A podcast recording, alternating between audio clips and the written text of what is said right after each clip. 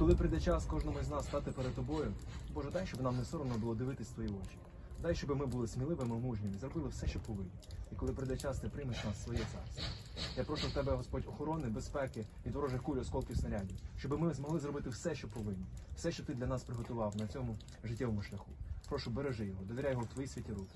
Я просив це в ім'я Отця і Сина і Святого Духа. Амінь.